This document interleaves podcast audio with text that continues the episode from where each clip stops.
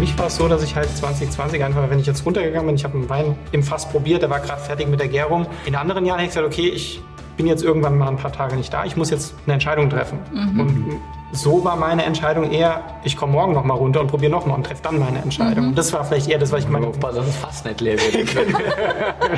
Hallo und willkommen zurück bei Born to be Wine. Diesmal mit mir, mit Philipp Wittmann vom Weingut Wittmann und mit Johannes Hasselbach vom Weingut Gunderloch. Das Weingut Gunderloch, das liegt in Nackenheim und Nackenheim, das schließt direkt an diesen berühmten roten Hang an. Ja, und darum geht's heute auch. Weine vom roten Hang. Denn der Philipp, der hatte auch Weinberge. Aber ich möchte nicht zu viel verraten. Ich sag nur, es wird spannend, es wird lustig, es wird ein Knaller. Also, macht euch ein Fläschchen Wein auf und genießt die Show. Ja, schön, dass ihr da seid. Ja, Trinken wir mal, oder? Schön, schön. Zum Wohl. Zum Wohl. Wir haben schon was von dir im Glas, gell? Mhm. Und erzähl mal. Achso, du musst erst probieren. Mhm. so viel auf einmal. Ich weiß das ja gar nicht. du weißt das gar nicht. Jean-Baptiste. Surprise, genau. Mhm. Ja, Jean-Baptiste. Eigentlich so die flüssige Visitenkarte von uns aus dem Weingut Gunderloch und seit 30 Jahren, man sieht so an der dezenten Farbgebung, dass wir dieses Jahr ein kleines Jubiläum feiern. Ganz dezent 30, 30, 30.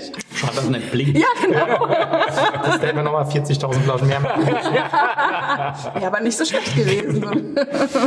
ja. Eure flüssige Visitenkarte. Okay. Genau. Jean-Baptiste Gunderloch heißt die Hauptperson in Karl Zuckmeyers Der fröhliche Weinberg. Wir leihen uns diesen Namen für einen traditionellen Wein aus unseren rotliegenden Weinbergen am Rhein. Harmonie von feiner Frucht und filigraner Säure. Sonst noch Fragen? So, also wir haben schon mal geklärt, der Philipp kann lesen, das ja. ist total gut. Das ist, das, ist, das freut mich total. Dass da so viel draufsteht. jeder, jeder hat was Neues. Etikettendesign ist nicht dein Ding, also du kümmerst du dich nicht drum. Okay, aber jetzt ähm, Weingut Gunderloch kommt aus Nackenheim. Genau. Und tatsächlich kannte ich Nackenheim schon, bevor ich deine Weine kannte, nämlich genau aus diesem Grund, was der Philipp ah. da gerade vorgelesen hat, nämlich aus diesem Theaterstück, ja, ne? Genau. Ja, glaube ich, geht, geht dir nicht alleine so, dass tatsächlich wir ähm, das Glück hatten, dass wir dort, ja, äh, sage ich mal, eine Hilfestellung von außen hatten von ja. Dichter Karl Zuckmeier, der in Nackenheim geboren und aufgewachsen ist und der auch eine engere Verbindung vielleicht zu uns hatte. Und mhm. äh, aus dieser, sag ich mal, aus diesem Zusammenspiel ist dann der Jean Baptiste entstanden. Und äh, wie gesagt, man sieht es, 30 Jahre begleitet uns der Wein. Und es ist wirklich auch der Wein, mit dem wir uns ähm, sehr stark oder identifiziert werden. Das, Lustige ist, ich selbst habe mich mit dem Wein gar nicht so sehr identifiziert, weil wie ich zu Hause eingestiegen bin, ist so diese für uns auch intern quasi das einmal so dieser dieses Geschmacksportfolio. Wir kommen eher, meine Eltern waren sehr bekannt für ihre süßen Weine. Mhm. Das Geschmacksportfolio bei uns im Weingut ist auch irgendwie umgeschwenkt auf die trockenen Weine. Und das heißt, wir hatten dann diesen Jean Baptiste, der unser wichtigster Wein ist im ganzen Weingut seit 30 mhm. Jahren. Und irgendwie steht er so genau in der Mitte. Und mhm. ich wusste gar nicht, was fange ich jetzt damit an. Aber im Endeffekt ist es auch das der Wein, der diesen ganzen Wandel vielleicht auch am unbeschadetsten, sage ich jetzt einfach mal, überstanden hat, der wirklich noch genauso ist, wie er war. Mhm. Ähm, auch vor unserer Zeit, sage ich mal, bevor wir den erfunden haben, wir, haben, wir haben den ja nicht erfunden, sondern diesen Stil, den gibt's in Nierstein eigentlich schon immer. Das ist so dieser traditionelle Niersteiner Stil, eine dezente, feine Restsüße ja, ist, glaube ich, der Wein, mit dem wir halt weltweit am meisten ähm, bekannt sind. Und es ist wirklich immer lustig, also wie Reisen noch erlaubt war und Freunde von mir in der Welt unterwegs waren, habe ich immer Fotos geschickt bekommen, wo sie den Wein überall entdeckt haben. Ja, cool. Also teilweise so Restaurant Central in Peru ja. ist der ein offener Ausschank, aber auch irgendwie ein Heavy Metal, Heavy Metal Festival in Norwegen, da wird der Wein auch ausgeschenkt. Also es war echt sehr lustig, weil er wirklich auf viele Situationen anwendbar ist, auf viele Essenstische passt und irgendwie immer Spaß macht und auch irgendwie immer unsere Geschichte miterzählt. Von mhm. daher ist es, sage ich mal, ich habe mich dran gewöhnt, dass dieser Wein uns repräsentiert und wie gesagt, kommt echt gut. Äh, das ist ja auch lecker. Ja. Genau. Ja, ja, auf jeden, auf jeden Fall. Auf jeden Fall, oder? Also ich, mein, das ist ja, ich bin ja tendenziell eher ein konsequenter Trockentrinker, sage ich mhm. mal. Und ähm, das ist jetzt so, dass du hier durch die Mineralien, die drin sind, die Süße eigentlich nicht wirklich genau. wahrnimmst, ja. sondern du hast letztendlich einen, einen Gaumen, einen Finish, das eigentlich ähnlich bei einem trockenen Wein auch stattfindet. Ja. Und dann hast du diese Leichtigkeit und das, das ist wunderbar. Das ist halt also auch so zum einfach so trinken perfekt. Ja. Also tatsächlich ist es, was du gesagt hast, wirklich, glaube ich, bei dem Wein enorm wichtig, weil sowas nur funktioniert. Man denkt ja immer so ein bisschen Restsüße, da kann man vielleicht über Sachen hinwegtäuschen, da kann man Sachen darstellen, die vielleicht gar nicht da sind, aber das funktioniert eben halt nicht, sondern das, dieser Wein funktioniert nur halt aufgrund seiner Weinbergslagen. Ich habe das große mhm. Glück, dass mein Ur-Ur-Ur-Urgroßvater dort halt wirklich ähm, eine ähm, ja, sehr weitreichende und weitsichtige Entscheidung getroffen hat, indem er halt eben nur diese Steillagen am Roten Hang ähm, quasi als äh, Gründungsmasse unseres Weingutes äh, mhm. äh, genommen hat. Und von daher können wir dort halt auch auf so ein großes ähm, Bereich in Rotenberg, Pettental und Hipping, also allesamt, der, der Wein kommt nur von diesen drei Also er kommt gesamt vom Roten Hang. Genau, das ist quasi so. der Überblick über den Roten Hang. Ja. Von daher funktioniert das auch nur. Wir haben, muss man auch ehrlich sagen, mal versucht, diesen Wein auch etwas größer zu machen. Ja. Das hast du aber sofort geschmeckt. Also das ging, hat nicht funktioniert. Das war zwar immer noch ein schöner, restsüßer Wein, der hat Spaß gemacht, aber es war halt nicht mehr diese Identifikationsfigur. Mhm. Und mhm. so eine der, der ersten Entscheidungen, wie ich zu Hause eingeschrieben habe, war, ich, wenn wir diesen Wein wirklich als Identifikationsfigur mhm. haben, dann kann das auch nur funktionieren, wenn er eben halt wirklich nur von richtig guten Weinbergen kommt. Das heißt, die Menge ist heutzutage kleiner, als sie mal war, mhm. kommt dafür halt wirklich nur von diesen drei Spitzenlagen und der Erfolg gibt dem Wein vielleicht so ein kleines bisschen recht. Deswegen auch kein Etikett, das noch blinkt. Weißt genau. Da hätte er noch mal mehr Flaschen gebraucht. nee, konsequente Entscheidungen, absolut richtig. Ja. Was macht denn diesen Landstrich da jetzt am, Rot, am roten Hang? Das, also der rote Hang zieht sich ja quasi von Nierstein bis Nackenheim rüber, ne? Mit genau, diesen so unterschiedlichen... Kleine Ecke hinten nach Schwabsburg nicht raus, darf man nicht vergessen. Okay. Ist auch wichtig, gehört okay. auch dazu, auch sehr schön. Was macht denn das jetzt so besonders da, diesen roten Hang? Das... Äh, kann man, glaube ich, ganz, ganz schwer an einzelnen Faktoren festmachen. Auch, glaube ich, kann man das auch ganz schwer nur in einer Generation irgendwie beantworten, die Frage. Es ist tatsächlich so, dass wir das seit sechs Generationen versuchen rauszufinden.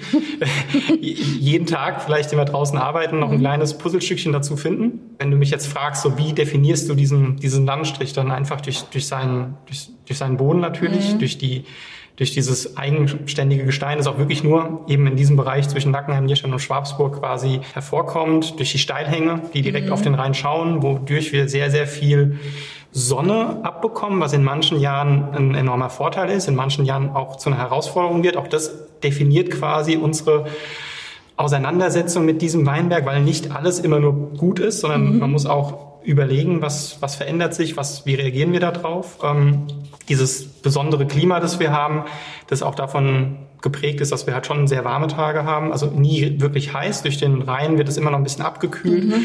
aber halt auch durch diese Randlage an diesem großen Plateau, das hinten dran liegt, sehr viel kalte Luft nachts haben, die dann in, den Rhein, in das Rheintal reinfließt sozusagen und die Weinberge abkühlt. Und das braucht man halt auch einfach für, für Rieslinge, dass man diese hohe Temperaturamplitude einfach hat, schön warme Tage, kühle Nächte, Aromen reifen langsam, die Säure bleibt erhalten und also, ja, all das zusammen.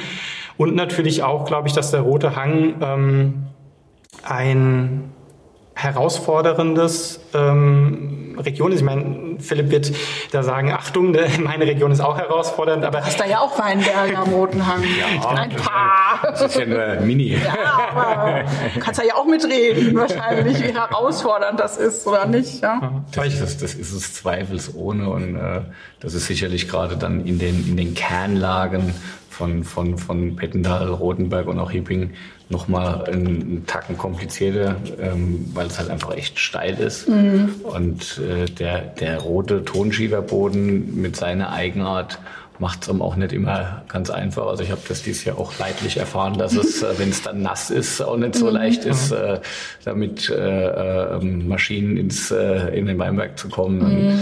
Ja, ist schon speziell, aber es ist am Ende lohnt sich da jede, jeder Schweiß, äh, der verursacht wird, weil mhm. es ist einfach sehr, sehr eigenständig. Und ich finde, dass der Rote Hang eben das Besondere hat, dass es nur da so schmeckt. Mhm. Und ähm, das ist nicht kopierbar und das, das ist einfach das Wesentliche, dass du wirklich Herkunft in einer so eigenen äh, Anmutung hast, dass es halt äh, outstanding ist. Und äh, ich finde diese, diese Schiefermineralität von diesem roten Tonschiefer hier in Rheinhessen, die hat so eine sehr eigene äh, Note und hat nicht viel mit dem Schiefer zu tun, den man jetzt so an der Mosel äh, mhm. kennt. Selbst wenn man dort auch roten Schieferboden mhm. findet, schmeckt das trotzdem anders. Und, mhm. und das ist äh, sicherlich auch der, der Lehmann-Teil, der, der da mit noch eine Rolle spielt. Es ist wirklich Herkunft im besten Sinne. Mhm. Und äh, es ist ganz klar, dass äh, wenn man wenn man diese diese Herkunftshandschrift in seine Weine äh, schafft äh, einzutüten, dann, dann wird's groß. Das ist so. Wenn man da ja entlang fährt quasi, also unten auf der Bundesstraße, so zwischen Nackenheim und Nierstein, da steht es ja auch immer schon so schön angeschrieben, Pettental und, und, und. Nur diesen roten Berg, über den du eigentlich so schwärmst, ja. oder von dem du so schwärmst, da steht nichts, ne? Wichtig. So eine Geheimlage oder... ich habe einen wichtiger Punkt. Ähm, es gibt ja den Niersteiner Roten Hangverein. Mhm. Ach so, Und okay. die Niersteiner vergessen manchmal, dass Nackenheim ja auch dazugehört. Und quasi okay. die Grenze läuft genau zwischen Pettental und Rotenberg. Okay. Das heißt, Pettental ist noch Niersteiner Bereich. Es gibt noch ein Pettental-Schild. Rotenberg ist Nackenheimer Bereich. Gibt kein Rotenberg-Schild. Müsst ihr euch mal mehr äh, anstrengen, die Nackenheimer. Genau. Ich habe mich schon, ich habe schon äh, das angemerkt und äh, es soll jetzt auch ein Rotenberg-Schild Ach, endlich, Aber okay. Wir sind halt so ein bisschen so die, die weißt du, das, das ungeliebte Ort im Norden. Äh, okay. Da halt auch irgendwie dazugehört, aber nicht so richtig mitmachen darf. So. Nein, also alles gut. Rote Hang ist echt. Ich ja auch wirklich jetzt in was reingestochen hier, meine Güte. Volk da. das sagen die Niersteine die Nackenheimer, die Nackenheimer auch über die Niersteine. Ja, voll klar. Das ist ganz ja. normal. okay. Jetzt gibt's das Weingut Gunderloch in der sechsten Generation, ne? Ja. Und der Gründer war eigentlich ein Banker. Genau. Den alle für verrückt erklärt haben, weil er hat dort jetzt Reben gesetzt, wo eigentlich jeder gedacht hat, wie bescheuert ist das denn? Ja. Genau, und das Erbe trage ich heute mit mir rum sozusagen und muss mir die, die, die, die, den Rücken im Steilhang quasi krumm yeah. machen. Nee, also eigentlich war diese Entscheidung, glaube ich, wirklich eine der, der wirklich wichtigen bei uns in der Weingutsgeschichte mhm. oder die wichtigste höchstwahrscheinlich, ja. dass ähm, mein Ur, Ur, Ur, Ur, Urgroßvater, genau, äh, damals halt sich entschieden hat, also es gab eine, eine Bank, Gunderloch, mhm. in, in, in Mainz, also mhm. das hieß, meine Familie hatte mal wirklich viel Geld gehabt. Und er kam dann auf die grandiose Idee. ich sagen, fett Geld. Das passt wahrscheinlich auch. und er kam dann irgendwann auf die grandiose Idee, mhm. kurz vor seinem Ruhestand sozusagen, diese Bank zu verkaufen und von dem Gewinn Weinberge zu holen. Mhm. Das allein, glaube ich, war damals schon eine kleine mhm. besondere Situation. Ähm, er hat halt eben nicht Weinberge geholt, die damals vielleicht eher so im Allgemeinen als hochwertig angesehen wurden, weil es halt äh, dort, wo er sich rein verguckt hatte, halt sehr steil und sehr steinig ist. Das mhm. heißt, steil, man muss härter arbeiten. Steinig bedeutet, man erntet weniger ja. und das haben nicht alle verstanden, aber ich mhm. glaube jetzt heute, sechs Generationen später, kriegt man da schon eine Idee, warum, was da der Hintergrund dieser ja. Entscheidung war. Und ähm, deine wichtigsten Weinberge sind also an diesem Roten Berg. Genau. Und du sagst, du wirst dein ganzes Leben brauchen, um diesen Roten Berg zu verstehen. Jetzt erklär mir das mal. Soll man nicht einfach mal einer trinken? Ja. Vielleicht, vielleicht kriegen wir dann ein Gefühl von dem, aber das äh, ja. Glas leer machen, frei machen. Ganz dann hat sich die Frage erübrigt. Schauen wir mal, ob der sich äh, in einem Schluck schon ertastet. Also 2016er Jahrgang, was natürlich mhm. wunderbar ist, weil jetzt äh, da, glaube ich, ein schönes Trinkfenster für ja. sich öffnet. Ne? Und ich glaube, man erkennt auch äh, Ähnlichkeiten zum 2016er Jahrgang von dem, was wir da gerade draußen in Weinbergen sehen. Auch 2016 mhm. ja ein super mhm. feuchtes Jahr mit sehr, sehr viel mhm. Peronospora-Problemen am Ende aber ein Jahrgang, der wirklich jeden Aufwand, den man reingesteckt hat, glaube ich, echt gedankt hat, weil es wirklich ein, also ich finde, ein ganz, ganz toller Jahrgang ist. 2016 jetzt so beginnt er sich langsam zu öffnen. Wir haben ihn jetzt ganz frisch aufgemacht. Ihr seht, unsere Weine sind ja alle aus Überzeugung mit Schraubverschluss auch verschlossen. Das heißt, der Wein braucht jetzt eine kleine Minute mal Verschnaufspause im ah, Glas, ah, okay. aber wird sich dann auch immer weiter öffnen und jeden Schluck, jeden, jedes Mal, wenn man dran schnuppert, quasi eine andere Facette vom Rotenberg zeigen. Wieso machst du das mit dem Schraubverschluss? Gibt es ja. ja. andere Winzer, die sitzen unter anderem hier am Tisch, die da irgendwie sagen. ich weiß auch nicht, wen er meint, Philipp. die da irgendwie sagen, also so eine so ein gro großes Gewächs doch nicht, doch nicht ohne Korken. Ja. Oder? Sagst du doch so ähnlich. Ja. Ja, ja. Nee, aber das ist auch, ich meine, das ist ja auch gut und diese, und, und diese unterschiedlichen Ansichten sind ja auch echt wichtig. Mhm. Bei mir wiederum, mein Vater war ja schon so ein, so ein bisschen visionär. Der hat diese Entscheidung schon vor über mittlerweile 23 Jahren ähm, getroffen, dass wir wirklich die komplette Produktion, jede Flasche Wein mit Schrauber verschließen. Mhm. Ähm, er hat es damals aus einer Frustration raus äh, gemacht, weil wir einfach, ich meine, den Wein, du probierst ihn, er ist sehr, er ist sehr vielschichtig, aber er ist sehr leicht. Er ist sehr, er ist überhaupt nicht mhm. laut, er ist keine Wuchtbrumme. Und das ist eigentlich so, was, wie wir den Roten Hang verstehen und den Rotenberg insbesondere, dass er halt diese, diese Gratwanderung zwischen Ausdruck, zwischen Kraft, die aber nicht über Alkohol definiert wird, und aber auch so einer gewissen Leichtigkeit und Eleganz und immer so ein noblen Understatement halt abbildet. Und dann haben wir eine Zeit lang halt leider in Deutschland nur quasi die, die Reste von Korken geliefert bekommen, die kein, keine andere Nation haben wollte. Und äh, dort hatten wir halt schon recht große Einfluss, Einfluss durch durch diesen Also jede zweite Flasche hatte Kork so Ganz so viel war es nicht, aber gesagt, jede dritte oder vierte vielleicht bei, okay. bei Teilfüllungen. Und das war halt dann einfach äh, die Entscheidung meines Vaters, dass er gesagt hat, wir machen hier uns ein Jahr Weinber äh, Weinbergsarbeit, wir machen uns ein Jahr Arbeit im Keller. Wir schicken dann diesen Wein zu einem Liebhaber irgendwo am anderen Ende der Welt, der freut sich vielleicht zehn Jahre auf diesen Wein, macht ihn auf und, und ist komplett enttäuscht. Genau.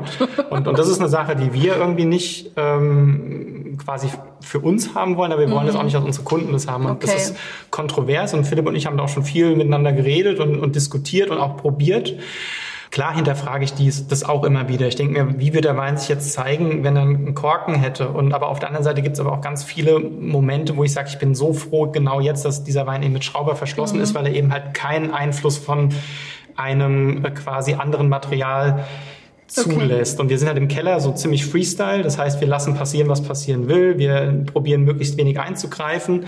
Und dann ist es für uns dieser Moment, wo dieser der Wein eingepackt wird in ein möglichst sicheres, also wir, wir geben ihn aus unseren Händen, wir können nichts mehr tun, um ihn zu beeinflussen. Und dann soll er halt möglichst sicher beim Kunden ankommen. Das okay. ist die Idee hinten dran.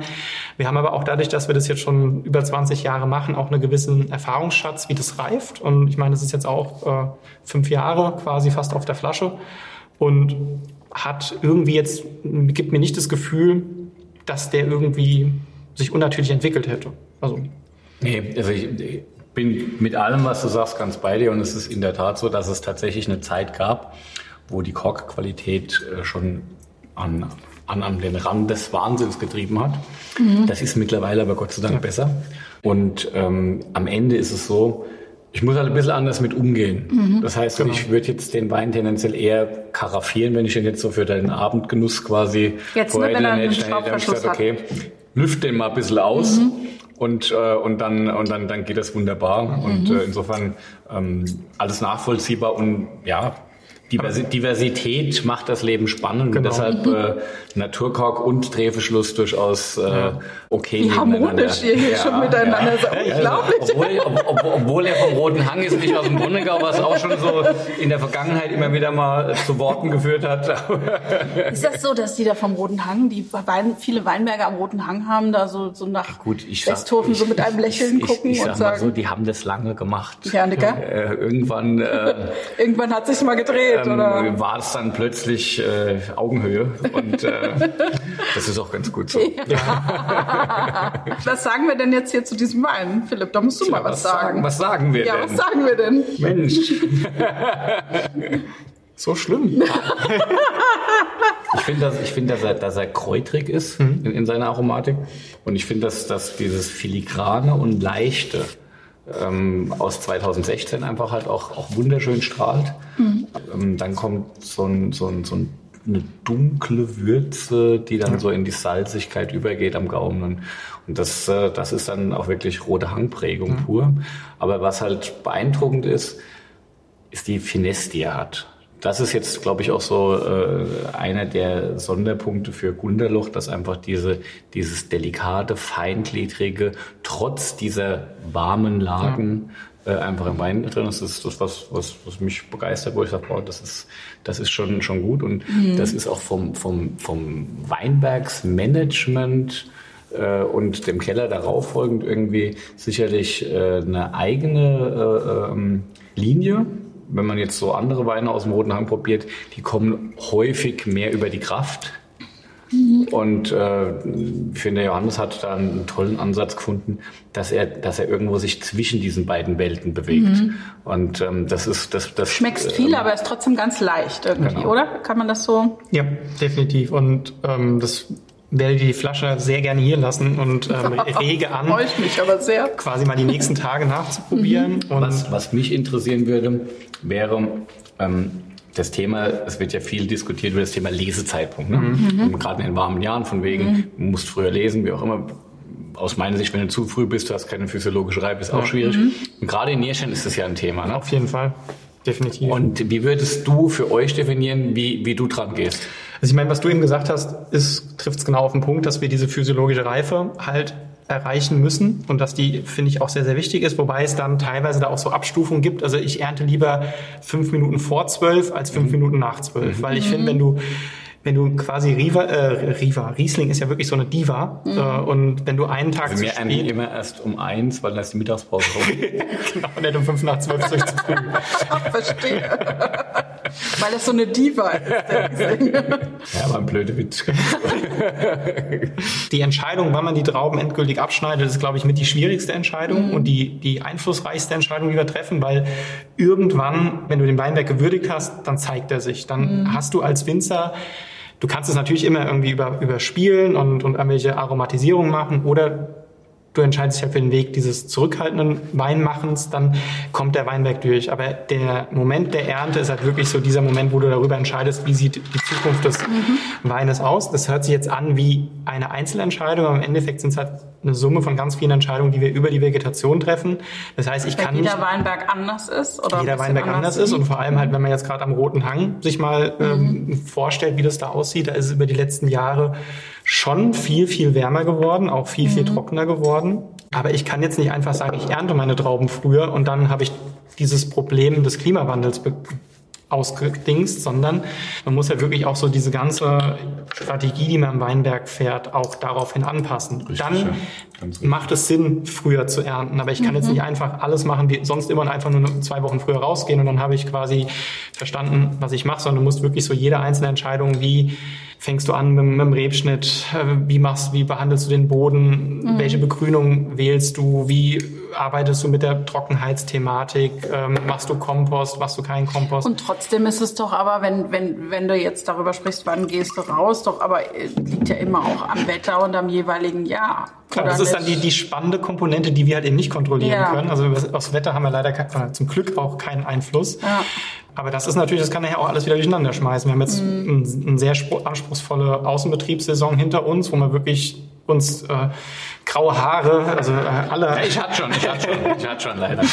Also das, war, das war nicht Wetter dieses Jahr. Ja, aber das war wirklich, also ich war jetzt bei jeder Spritzung auch mit dabei und ähm, willst du nicht so häufig haben, aber du musst mhm. halt darüber über den gesamten Verlauf der Lese einfach äh, der Vegetation überlegen, was mache ich jetzt, um halt ähm, am Ende zum richtigen Zeitpunkt die Traubenreife ja, zu bekommen. Im Moment ist es doch so, wenn wir draußen unterwegs sind, es rattert doch die ganze ja, Zeit. Logisch. Man ist schon, man ist gedanklich, mhm. ist man schon an den Prozessen ja. der Ernte. Wie, ja. wie geht man mit was um? Die erste äh, Frage war, wann fängst du an, wie wir uns hier getroffen haben? Und es ist irgendwie, es ist, ich liebe das ja. Ich finde das ja. mega geil, die Zeit, wo du das ist ja dann was, auch was Kreatives, wo mhm. du nicht nur auf Basis von wissenschaftlichen Fakten, sondern auch aus dem Bauch raus ähm, viel ja. entscheiden musst. Und das ist, also ich, äh, es gibt viele, die sagen, oh, Herbst ist irgendwie immer schlimm.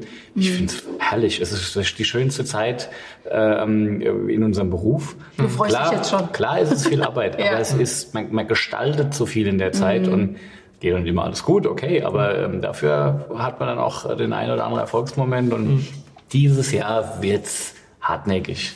Diese Entscheidungen, von denen du gerade gesprochen hast, mhm. wann erntet man? Ja. Uh, in so einem Jahr, das weiß ich jetzt schon. Das wird dann hat die permanente Sorge, dass man zu früh ist, wenn man, mhm. wenn man ja. reingeht. Ja? Und dann aber auch, dass man, wenn es knallt, halt nicht die Leute da hat. Ja, ne? ja. Das also das ist, äh, ja, das wird, das wird schon schön. Das wird, äh, das Fahrt ihr jetzt schon äh, jeden Tag durch die Weinberge und guckt mal so ein bisschen, probiert also mal so ein bisschen? Ich hab, also probieren ist jetzt noch nicht so wirklich ja. angesagt, weil es ganz noch, schön säuerlich alles. Aber, aber gucken, gucken ja. und ähm, tatsächlich mittlerweile fange ich an, so meine Runden zu drehen. Ja. Und das ist wirklich dann einfach mal nur so spontan, einfach mal draußen zwei, drei Dinge angucken, ja. drüber nachdenken, reflektieren und, und weiter geht's. Ja. Ich habe mittlerweile, mittlerweile muss ich mir auch die eine oder andere Notiz machen, weil ich mir das immer alles behalten kann. Mhm. Aber so die eine oder andere Entscheidung, wie ich manches im Herbst lösen will, ist schon jetzt auch getroffen. Ist jetzt schon getroffen. Und ähm, die, die, kann natürlich revidiert werden, ja. wenn sich das alles anders entwickelt. Aber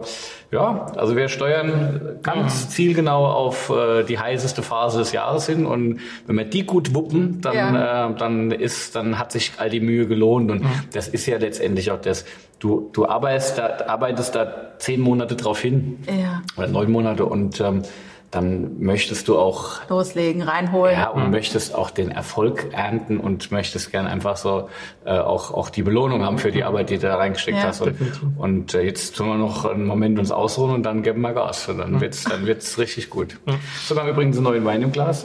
Auch ein, ein 2016er. Sehr schön. Ähm, Westhofener Riesling. Diesmal aus Westhofen so. Hm, die Westhofener Rieslinge sind meistens von da. Du machst dich heute so beliebt. ich wusste natürlich vom Johannes, dass er an den Jahrgang 16 dachte für heute und dann habe ich gesagt, okay, dann bringe ich auch einen 16er mit. Ähm, ich wollte es zwar eigentlich von der Reihenfolge anders machen, ich habe nämlich auch einen 20er Westhofener dabei, um einfach mal so cool. zu sehen, wie so mhm. 16 und 20 nebeneinander, was passiert mit so einem Wein über die Zeit. Und äh, hier haben wir jetzt halt dieses wunderschöne Pendant, roter Tonschiffer, roter Hang, Kalksteinboden mhm. äh, äh, von, von Westhofen. Das sind einfach ganz unterschiedliche äh, Texturen, die im Wein äh, äh entstehen, ganz anderes Mundgefühl. Ganz anders, ja. Und ähm, beides nebeneinander hat brutal seinen Reiz. Das ist ja auch der mhm. Grund, warum ich einen Niersteiner Riesling mache, neben dem Westhofener Riesling, weil ich das so liebe, dass man diese Herkünfte so, so wirklich so, so, so rausarbeiten kann. Du hast ja hast gesagt, du hast den Nierstein auch Weinberge. Wie machst, was machst du denn anders im Nierstein als jetzt in Westhofen? Nix. Ah ja. das ist ja der Gag. Die Schwierigkeit ist, wenn du 30 Kilometer entfernt wohnst, mhm. ähm, immer den permanenten Blick drauf zu haben, äh, was gerade aktuell Sache ist. Und manchmal ist es dann auch so, dass ich morgens mal in Nierstein anrufen muss, was heißt denn eigentlich für Wetter gerade, wenn wir jetzt in Westhofen losfahren mit dem Traktor, fahren wir 40 Minuten, ja. bis wir äh, in Nierstein sind und wenn dann feststellt, ja, geht gar nicht, es ist nass oder wie auch immer, ähm, dann ist es auch doof.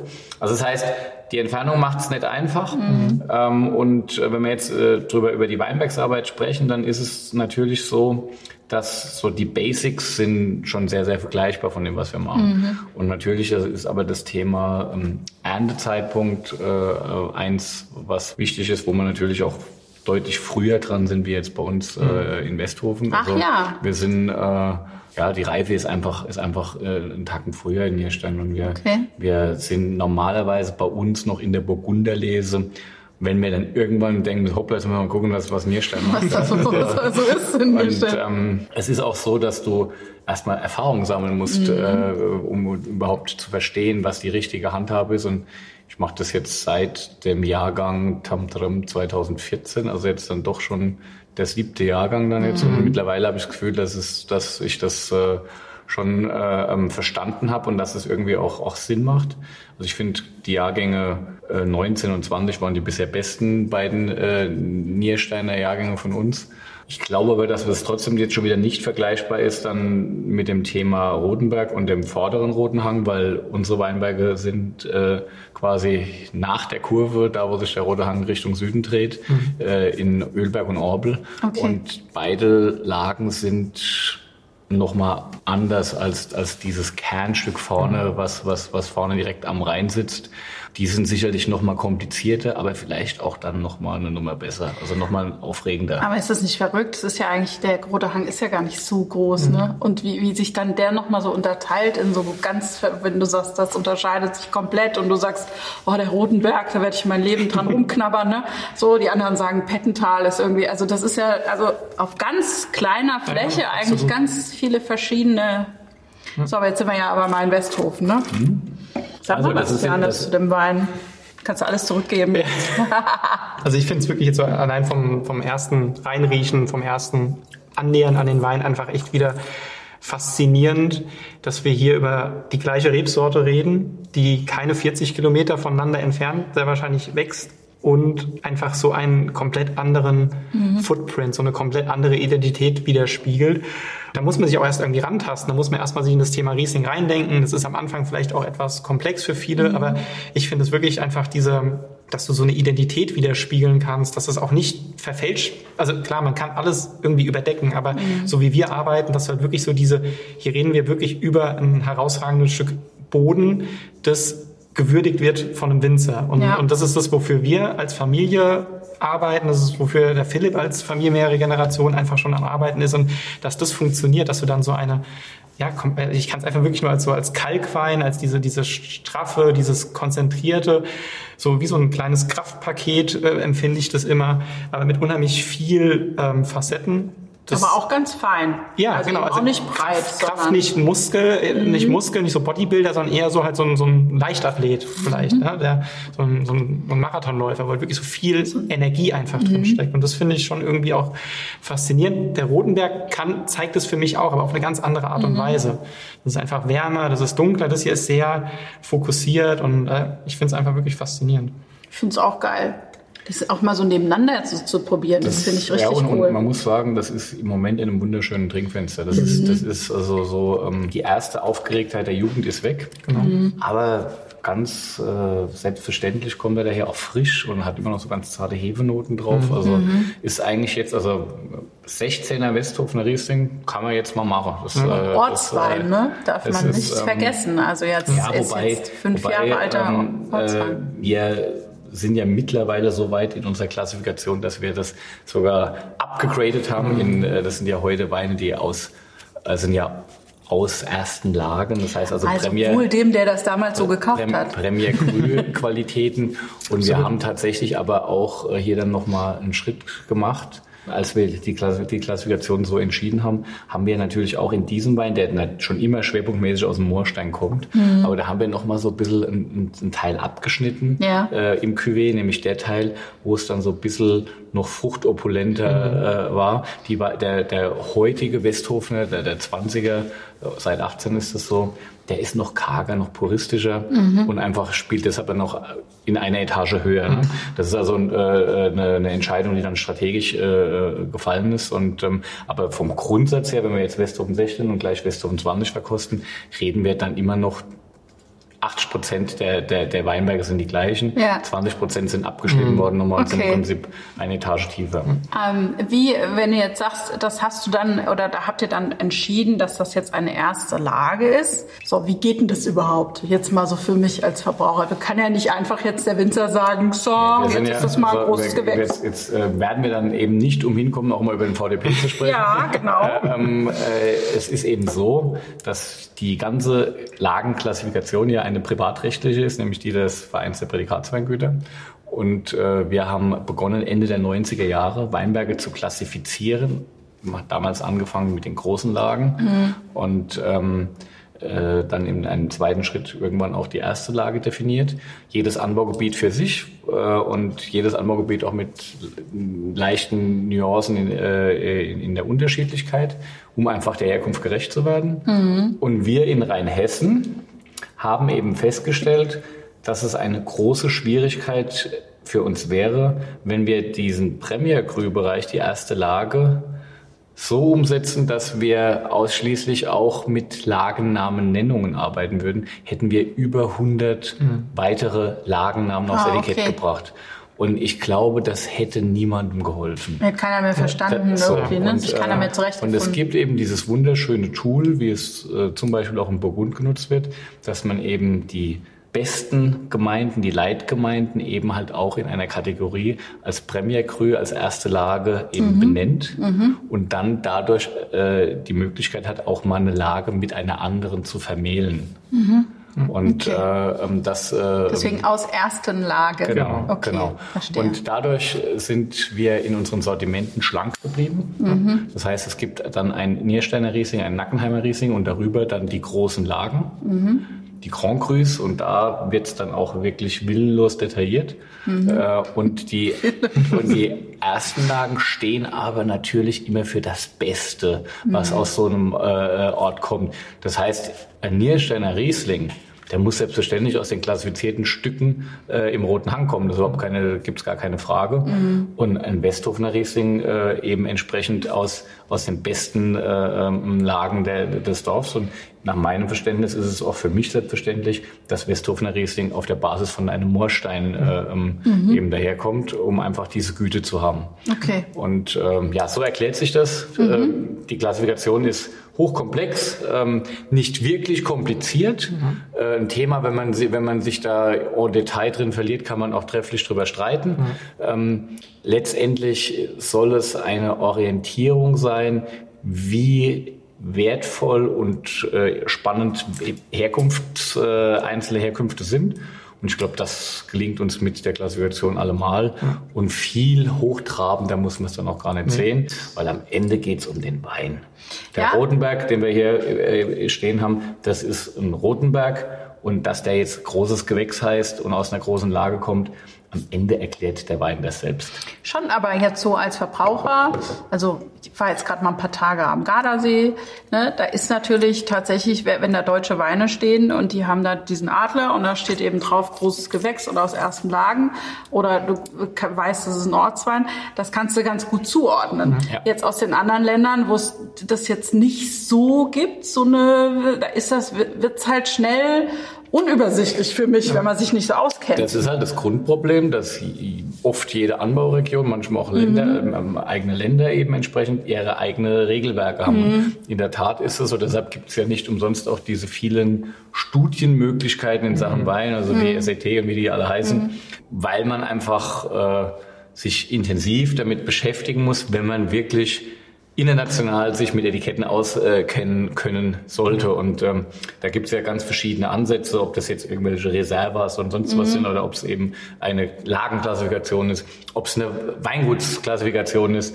Gibt ja ewig viele Ansätze. Und deshalb sag, gerade deshalb sage ich, am Ende geht es um den Wein. Mhm. Genau. Und am Ende geht es auch um diese ganz banale Frage, schmeckt mir oder schmeckt mir nicht. Ja. Und ich bin der Meinung, man sollte das nie als äh, Hauptthemenpunkt, wenn man über den Wein spricht, nehmen, wie der bezeichnet mhm. ist, sondern man sollte eher versuchen, sich in den Wein reinzudenken, was habe ich da vor mir, warum mhm. ist das so? Und dann kann man in, auf, in der Spurensuche, warum schmeckt der so, komme ich schon vielleicht auf irgendein Thema, okay. sei es Klassifikation oder sonstiges. Mhm. Und Verstehe. ich glaube, das ist wirklich ganz wichtig, dass wir das als eine Art Leitplanke eben haben, dass aber jedes, es gibt einfach kein System, was alles perfekt erklärt. Wir mhm. haben in Rheinhessen, glaube ich, ein System gefunden, was unsere ähm, Region sehr gut darstellt und erklärt, aber das muss auch nicht überall hinpassen. Mhm. Und, aber im Endeffekt, wie der Philipp gesagt hat, es ist, eine, es ist quasi ein, ein Indikation, ein, ein Leitplank. Am Ende ist es aber egal, ob auf dem Rotenberg großes Gewächs steht oder auf dem Moorstein großes Gewächs steht. In der Kombination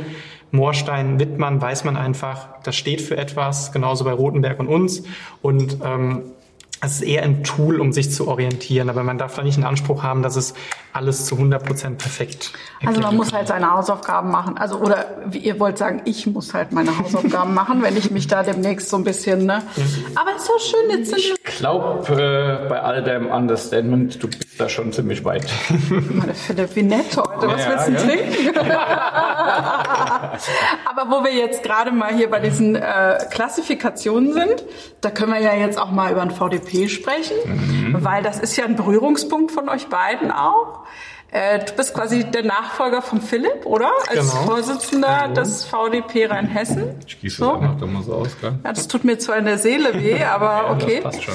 Was machst du anders als der Philipp?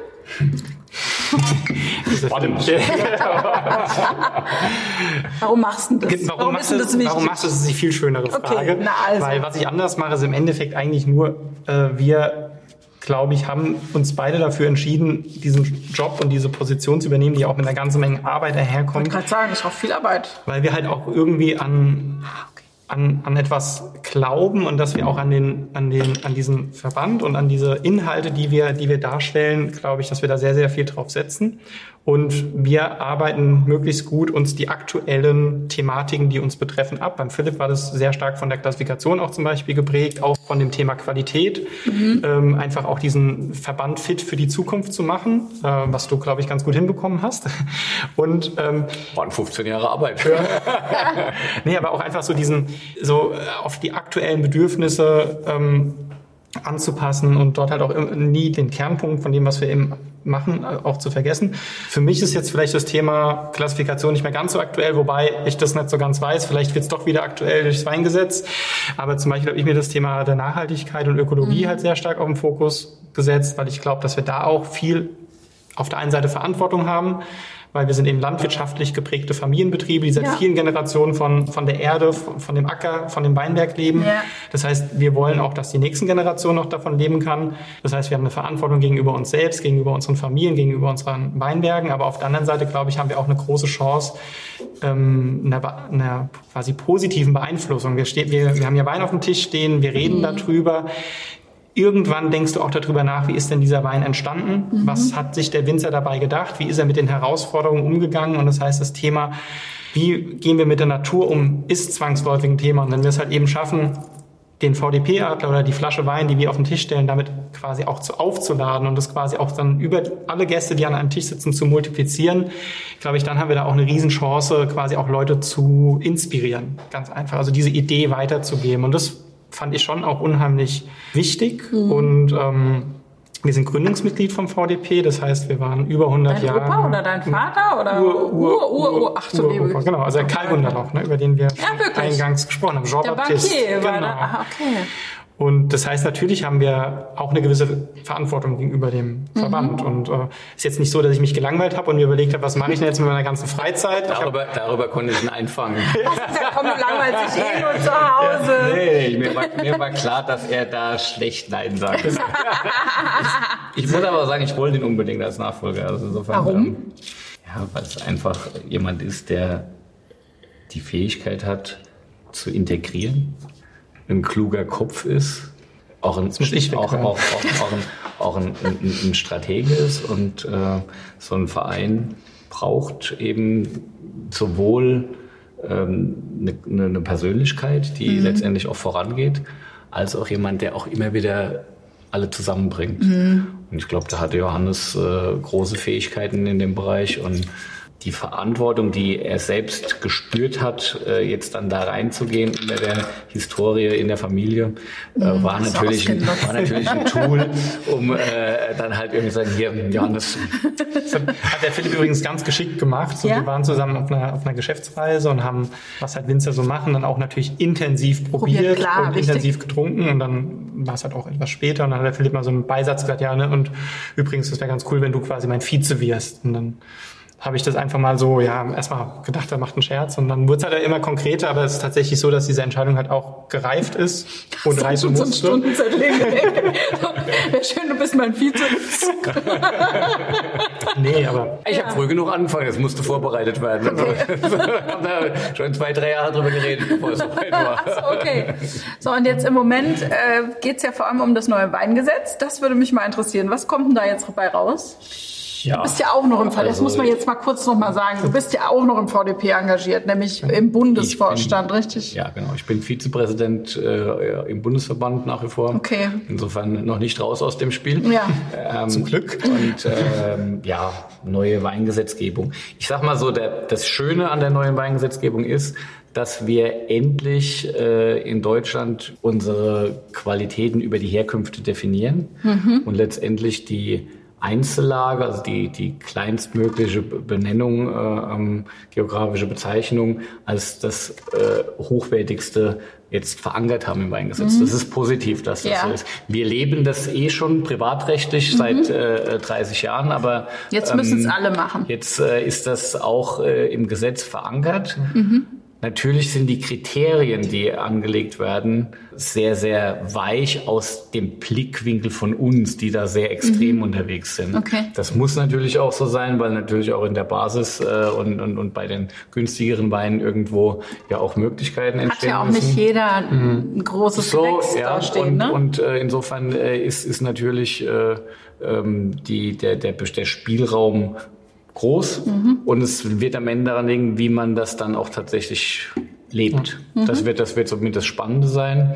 Und äh, was wir haben so ein bisschen Sorge, dass Dinge, die wir uns aufgebaut haben, nämlich das Thema äh, der Begriff großes Gewächs für den großen trockenen Wein und so, das sind jetzt Dinge, die plötzlich auch im Blick äh, der Weingesetzgebung sind, ob man die nicht irgendwie allgemein zugänglich im Gesetz mhm. verankert und uns damit als VDP-Güter ein Stück weit vielleicht äh, was von unserer konsequenten Haltung, die wir bisher gelebt haben, wegnimmt und wir wieder anfangen müssen, uns neu wieder zu definieren. Weil es dann verwaschen wird. Genau, weil quasi jeder genau, sagen kann, so ich, das ist mein bester Wein, den nenne ich großes und, äh, Gewächs. eben halt oder? dann die einzelnen Merkmale so nicht eingehalten sind, wie wir es uns vorstellen. Mhm. Und das kannst du natürlich in so einem kleinen Verband von 200 Weingütern. Wir arbeiten da alle für ein, auf ein Ziel hin. Wir sind da sehr eng miteinander, tauschen uns viel aus, können uns auch gegenseitig kritisieren, wenn wir jetzt zum Beispiel sagen, okay, pass auf, dieses Jahr ist es leider nicht Stand, erfüllt nicht den Standard eines großen Gewächses, dann wird er eben auch nicht als großes Gewächs auf den Markt kommen. Das ist dir das schon mal passiert? Das ist ganz am Anfang tatsächlich mir auch schon passiert. Okay. Ja. Und oh, blöd, oder? Das ist ja nicht, nicht mhm. schön. Und mhm. aber innerhalb von 200 Weingütern oder beziehungsweise in unserer kleinen rheinhessischen Region, dann kennen wir uns alle so gut, dass wir uns das halt auch mal sagen können mhm. und das dann auch funktioniert. Aber wenn du jetzt halt sagst, du schaust dir ganz Weindeutschland an, 20.000 Betriebe und dann musst du irgendwelche Regelungen finden, die halt. Wer das kontrolliert quasi, ob wie, wie kannst du das kontrollieren, oder? genau? Und mhm. welche Maßstäbe legst du an und, und auch was sind die Werte, die dahinter stehen? Das, diese Gefahr, dass das am Ende so ein bisschen verwässert wird, oder, oder nicht nur ein bisschen, sondern die Gefahr, dass es verwässert wird, ist, ist relativ groß. Mhm. Und deswegen ist es halt auch jetzt quasi an uns, dafür uns stark zu machen, dass es halt eben, dass unsere Sichtweise auch gehört wird. Dass halt das, was wir seit 20 Jahren, und wenn ich von wir rede, dann meine ich den VDP, aufgebaut haben, eben halt auch nicht einfach nur uns aus der Hand genommen wird, mhm. sondern quasi das die Basis ist, auf der sich das entwickelt. Und okay. Das wird spannend. Das wird spannend, ja. Einfach so zu sagen. Wann wird das kommen, das neue Weingesetz? Ja gut, im Prinzip ist das äh, im Kern schon verabschiedet. Mhm. Es geht jetzt um die Ausgestaltung. Und okay. dazu, da sind dann wieder die Regionen äh, selbstverantwortlich, äh, mhm. ähm, diese Ausgestaltung entsprechend äh, ähm, äh, ähm, ja, zu entwickeln. Und ähm, das braucht natürlich Zeit. Das braucht viele Sitzungen und Diskussionen in der Weinbaupolitik. Und äh, jetzt ist das alles so auf dem Weg. Und mhm. äh, wir werden sehen. Also wir, wir, wir sind, uns geht so als VDP, wir sind total gesprächsbereit und mhm. äh, wollen gerne mitgestalten und haben natürlich aber schon auch das Interesse, dass es eine Anerkennung dessen gibt, was wir jetzt die letzten Jahre getrieben haben mhm. und nicht äh, nur ähm, sozusagen der Steigbügelhalter waren für, für eine Geschichte, die dann am Ende ja alles wieder verwäscht, was ja, es bislang gibt. Das, und das, das hoffen wir halt, dass das nicht passiert. Wir sind ja vom Grundsatz sehr gute Dinge. Es gibt sehr viel Verständnis und auch Anerkennung für uns. Und umgekehrt ist es natürlich auch so, wir dürfen jetzt auch nicht den Fehler machen, dass wir sagen, nur der VDP ist das Allertollste, um mhm. Gottes Willen. Es gibt auch Weingüter, die nicht im VDP sind, die große Weine machen. Insofern äh, muss man einfach jeden Marktteilnehmer fair anerkennen als das, was er ist mhm. und gucken, dass man gemeinsam Lösungen findet. Das ist halt, äh, diese großen Kompromisse haben natürlich immer ihre Gefahren. Das ist halt so. Jetzt gibt es ja auch gerade in Rheinhessen tolle Weingüter, die nicht im VDP sind. Warum sind die nicht drin? Wir haben in Rheinhessen ja dafür diese wunderbare äh, Gruppierung um Maxime Herkunft Rheinhessen, die mhm. letztendlich all die Winzer vereint, die diesen Qualitätsgedanken haben, diesen Herkunftsgedanken haben mhm. äh, und äh, letztendlich so eine Klammer gefunden, um die besten Betriebe zusammenzubringen. Mhm. Man muss einfach ganz klar sehen, dass der VDP schon eine Nische ist mit sehr eigenständigen Vorstellungen. Zum Beispiel reden wir über einen Rebsortenspiegel, den wir äh, erfüllt haben wollen. Also wir mhm. möchten, okay. du musst mindestens 35 Prozent Riesling haben, mindestens 60 Prozent äh, ähm, traditionelle Sorten, wo dann die Burgunder noch reinkommen und so weiter. Okay. Du musst Erträge einhalten. Also es gibt ein sehr komplexes Regelwerk, was wir uns selbst gegeben haben. Okay. Und das äh, macht es nicht jeden Betrieb, der gut arbeitet, möglich, dann auch äh, ähm, Mitglied zu werden. Aber wir wachsen ja langsam mhm. und bedächtig, aber ja. wir gewinnen immer wieder auch neue Mitglieder hinzu. Es ist, ist, ist so, äh, glaube ich, im Fluss. Und ich glaube, beim Johannes wird es jetzt äh, in Rheinhessen ähnlich weiterlaufen, wie das in meiner Zeit auch war. Ja. Wir gucken uns die Betriebe an, wir gucken, dass wir im positiven Austausch sind und wir werden auch wieder neue Mitglieder haben, oder? Auf so. jeden Fall. Ja. Und versuchen am Zahn der Zeit zu bleiben, auch dort zu überlegen, was, also, was passiert um uns rum. Mhm. Ähm, man kann es aber auch immer nicht anhand von einem Jahrgang entscheiden, zum Beispiel, das ist auch noch wichtig. Ne? Viele, äh, es gibt immer mal Winzer, die wirklich einen grandiosen Jahrgang abliefern, wo dann alle drüber reden. Das kriegen wir natürlich auch mit und schauen uns das an, aber warten halt auch auf so eine gewisse ähm, Entwicklung ab, ne? Mhm. weil es kann ja auch dann immer sich in verschiedene Richtungen entwickeln. Manche sagen, ich möchte groß werden, ich möchte viel Menge machen. Ja. Ähm, andere sagen, ich möchte klein bleiben und möchte eher diesen Familienbetrieb ähm, weiterentwickeln. Und, und auch da muss man einfach schauen, dass, dass eben wir auch ein Kreis sind, der sehr viel Zeit miteinander verbringt, dass wir mhm. zueinander passen müssen, okay. dass die persönliche Komponente auch eine Rolle spielt. Dass Wenn halt du den nicht magst, kommt er nicht rein. So kann man es nicht sagen, aber er muss von seinen Grundideen halt auch schon zu uns, zu uns passen. Man muss, man muss auch fairerweise sagen, also wir sind schon von den Persönlichkeiten ist das sehr, sehr heterogen, was der VDB zu Ja, bieten hat. Also insofern, insofern ähm, kann man Ich muss ja den, mal ein bisschen sticheln heute, das gehört den, dazu. den Vorwurf kann man uns nicht machen, dass wir quasi so ein äh, Freundeskreis-Club sind, der so niemand reinlässt. So ist Es sind schon ganz verschiedene Betriebe Absolut, ja, drin, ne? Das macht das ja eigentlich auch aus. Jetzt haben wir noch gar nichts zu diesem wunderschönen Ja. Wein gesagt, Ja, aber also mein das- Glas das- ist schon wieder leer. da- da- da schenke ich noch mal Spricht nach. für sich. Das ist also ähm, der Jahrgang 20 jetzt von Westhofen. Und ja, die Idee heute war einfach mal den gleichen Wein aus zwei unterschiedlichen Jahrgängen, auch um mal die Entwicklungskurve mal anzuschauen. Und wir haben natürlich jetzt mit 20, das ist natürlich ein reiferes, gehaltvolleres Jahr, das merkt man dem Wein auch an, er hat schon ein bisschen mehr Struktur noch und äh, lebt im Moment natürlich von seiner jugendlichen Frucht, die nicht brutal laut ist, aber die deutlich spürbar ist.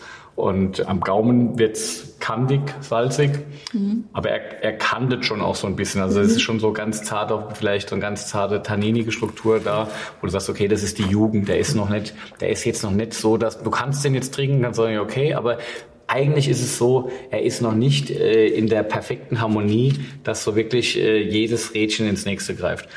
Und das finde ich ist bei 16 der Fall. Da haben wir jetzt einfach, der hat einfach so schon so diesen, diese jugendliche äh, Zeit hinter sich gelassen, so die Pubertät ist vorbei, keine Pickel mehr im Gesicht, sondern äh, irgendwie ja schöner einfach. Ne? Und ähm, äh, nichtsdestotrotz sind so junge Weine trotzdem immer wieder auch ein Erlebnis Ja. Ähm, und äh, haben, haben natürlich auch ihrs, auf jeden Fall. Ja. Und gerade der 2020er Jahrgang, finde ich, ist halt immer so eine, ähm, ja, so, so eine Tiefenentspanntheit, die ich da irgendwie rausschmecke. Das ist, wie es der Philipp auch gesagt hat, überhaupt nicht laut. Es ist trotzdem präsent, es ist fruchtig, es ist da, aber überhaupt nicht überbordend und überhaupt nicht vorlaut. Und das ist halt, glaube ich, so eine Qualität vom 2020er Jahrgang, der in seiner ganzen Vegetation, also so war es mein Gefühl zumindest, irgendwie so ein bisschen ähm, ausgeglichener war als die Vorgängerjahrgang. 19, 18 extremst trocken, sehr herausfordernd und 20 hatten wir zwar auch nicht super viel Regen, aber wir hatten immer den Regen genau dann, wenn die Weinberge quasi danach gelächzt haben. Okay. Jetzt machst du so tolle Weine und wolltest eigentlich gar kein Winzer werden? Ursprünglich nicht sofort. Also das war auch eine Entscheidung, die erstmal gereift ist, sage ich mal. Also ich, hab, ich hatte, also sagen wir mal so, meine Eltern hatten da nie irgendwie Druck aufgebaut. Ich habe ähm, zwei Schwestern, ähm, beide auch interessiert am Wein gewesen. Ich hatte dann gedacht, okay, ich äh, habe nicht den Druck, ich mache das, was mir gefällt. Habe dann BWL studiert und hatte gedacht, ich mache mir ein einfaches Leben und folge quasi in Fußstapfen meines äh, Ur -Ur -Ur Urgroßvaters und werde auch in diese Richtung Banker, Okay. Betriebswirtschaft was Mach mir ein machen. einfaches Leben, ich werd Banker. Also, Und ähm, habe mich aber nie vollständig von dem Betrieb wirklich Ja. gelöst, sondern immer zu Hause mitgearbeitet.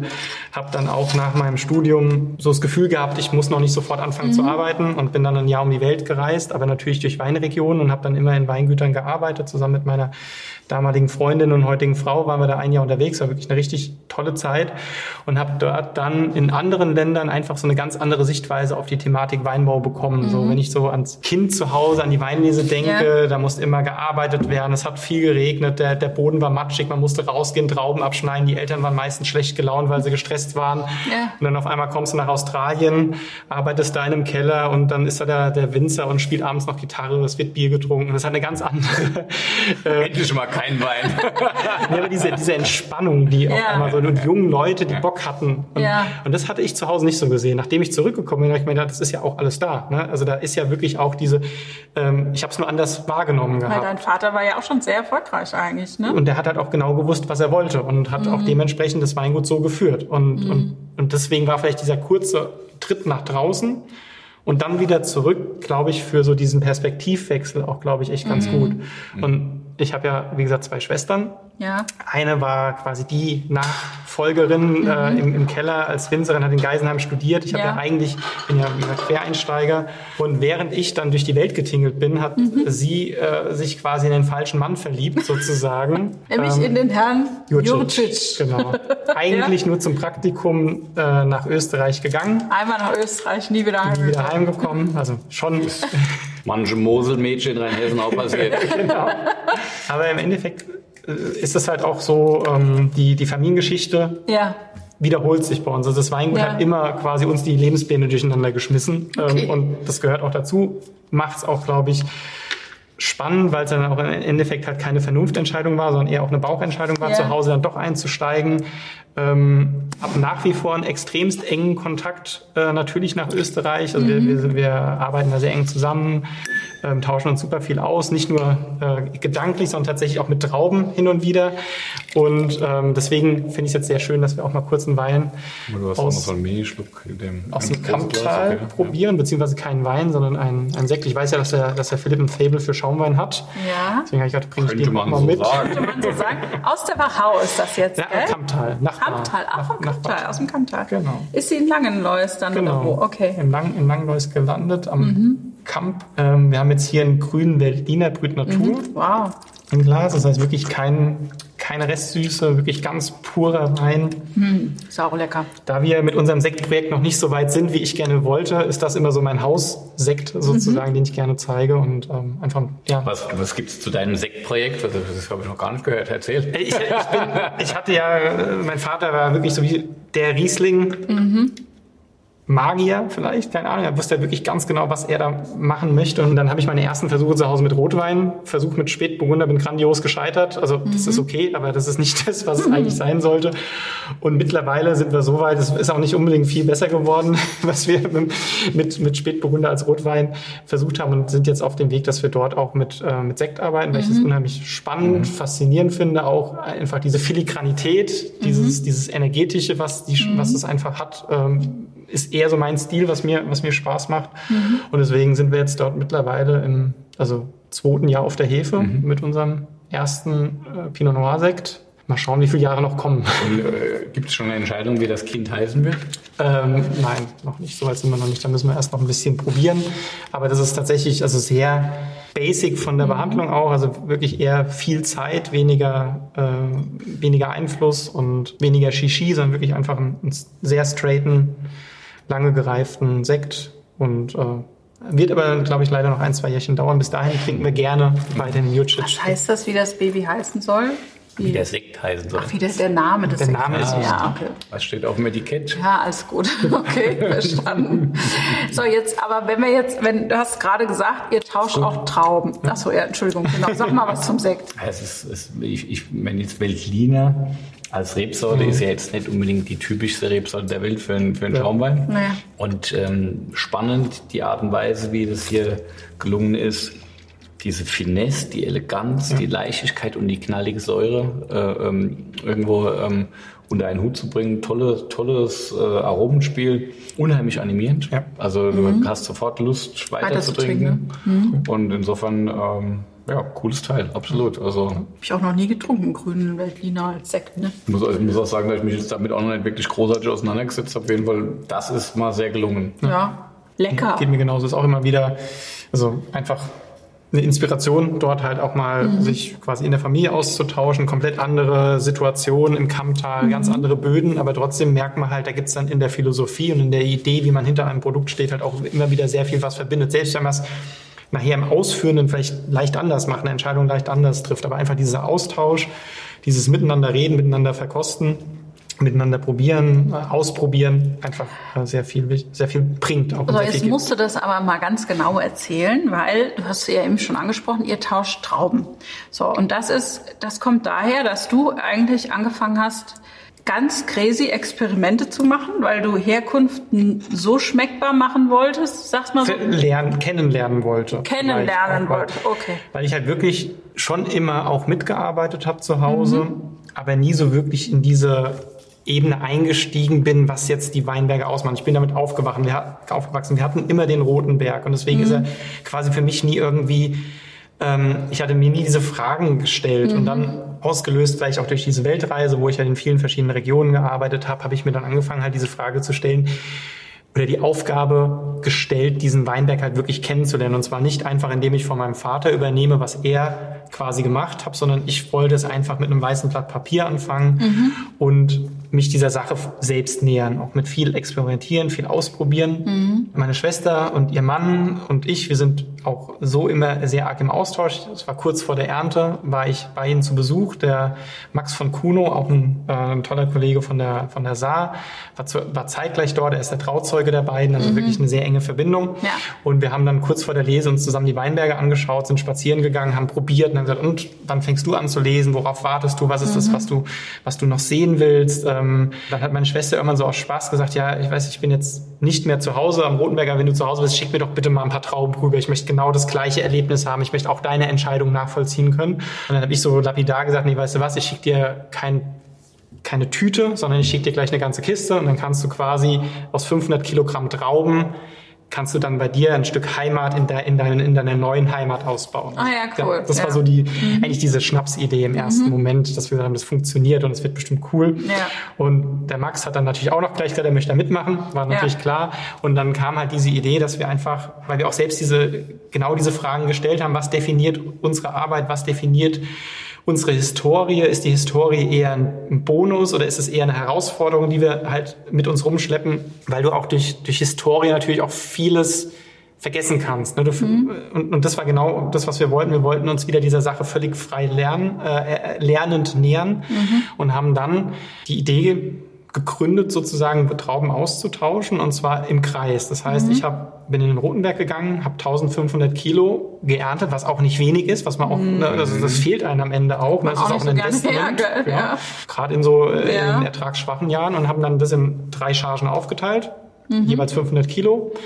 Eine ist nach Österreich gefahren worden, eine ist an die Saar gefahren worden und die anderen beiden Weingüter haben das gleiche System mhm. gemacht. Das heißt, am Ende hatte ich 500 Kilogramm Scharzhofbergtrauben, 500 Kilogramm Rotenbergtrauben und 500 Kilogramm Heiligensteintrauben. Und okay. die haben wir dann bei uns im Keller ausgebaut mit einem abgestimmten Idee, also die eh mhm. unsere Philosophie war, dass wir gesagt haben, wir wollen dort halt nicht aromatisieren, wir wollen nicht eingreifen, wir wollen nichts verändern, sondern wir wollen eigentlich so diese Herkunft herauskitzeln. Mhm. Um zu gucken eigentlich, welchen Einfluss hat der Keller. Genau. Ne, ne, eigentlich eher, was ist das verbindende Element? Was ist so. diese, dieser, dieses gemeinsame Vielfache, was, äh, was wir nachher herausarbeiten mhm. können? Es ging gar nicht so sehr um den Keller. Wir haben aber in dem Prozess gemerkt, dass tatsächlich der Ort der Gärung, der Ort, an dem der Wein entsteht, einen viel größeren Einfluss hat, als wir uns das anfangs gedacht haben. Das war vielleicht so diese Überraschung. Wir wollten quasi unsere Weinberge besser kennenlernen mhm. und überlegen, wie, wie verhalten die sich in anderen äh, Kellern, mhm. haben aber gemerkt, dass eigentlich der Keller nachher auch ein ganz,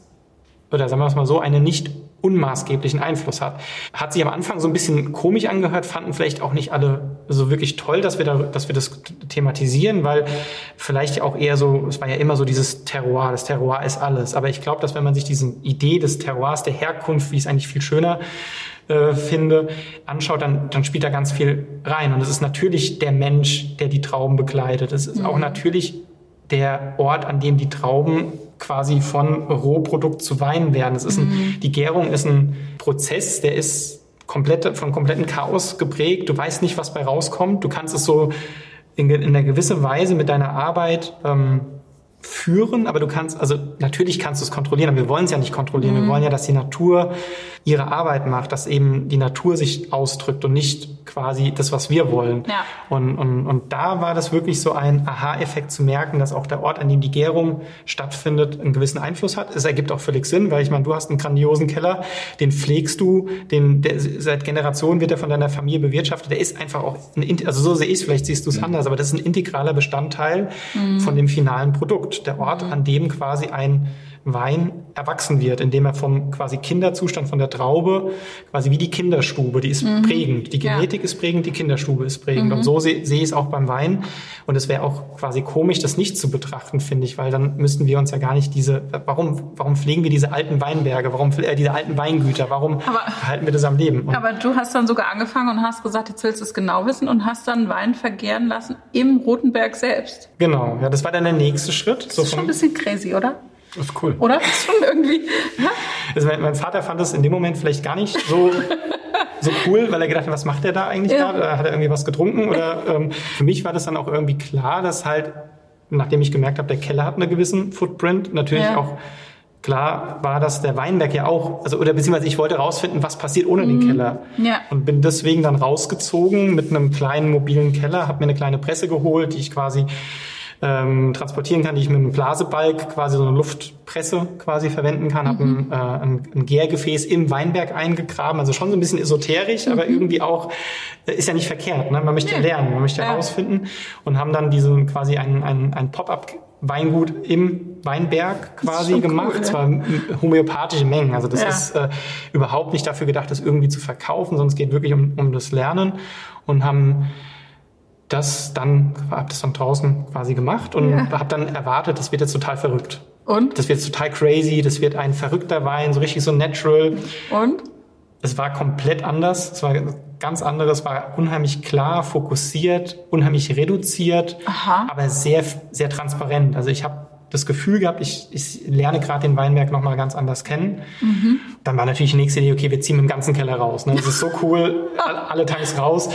Geht natürlich nicht. Ja. Ähm, aber ähm, was wir seitdem tatsächlich machen, ist, dass wir quasi im Weinberg Hefekulturen züchten. Das heißt, wir machen zwar dieses System, das nenne ich Virgo, also Vergoren im Rotenberg ganz ohne, mhm. also, ne? Okay. Äh, und äh, starten quasi kleine Hefekulturen draußen im Weinberg mit unserer mobilen Presse. Das ist immer so der Job für die Praktikanten, die finden das unheimlich spannend und das macht ja. auch einen Riesenspaß und dann stehen so kleine Glasballons überall in den Rebzeilen, wie so kleine Molotow-Cocktails sieht es aus und die fangen dann an zu gären okay. und dann nehmen wir das quasi mit heim, um dort damit dann quasi die ungefähr dann vier, fünf Tage früher geernteten Hauptcharge damit zu beimpfen. Das heißt, wir probieren quasi diesen Keller-Footprint ein bisschen nach hinten zu stellen und, bisschen dem, zu reduzieren. und dem Weinberg mehr Aufmerksamkeit zu geben, wobei mir natürlich völlig klar ist, dass nachher die Gärung und dass der Wein trocken wird durch diese Hefeflora passiert, die im Keller ist. Das ist völlig okay. klar. Aber so dieser erste kleine Push. War der Wein nicht trocken, den du im Weinberg doch, hast vergärt? Absolut, doch. genau. Okay. Aber trotzdem ist es ja so, diese, diese Hefegeneration, die bei uns im Keller seit sechs Generationen oder ja, sogar okay. darüber hinaus, die sind unheimlich kraftvoll. Ja. Die, die hinterlassen einfach auch einen Teil dieser Gunderloch Idee, Geschmack. Ja. Ähm, das will ich nicht übertünchen, aber ich möchte trotzdem diesem Weinberg einfach noch ein stärkeres Gewicht mit reingeben. Das machst du aber auch, gell? Du hast auch Moorsteinhefen. Wir haben damals 2006 und 2007 hat mein immer noch heutiger Kellermeister Georg ähm, das als Diplomarbeit gemacht ja. äh, in Geisenheim und hat, äh, wir haben also aus Kirschspiel und aus Moorstein mhm. äh, ähm, Fässern Hefen isoliert. Mhm.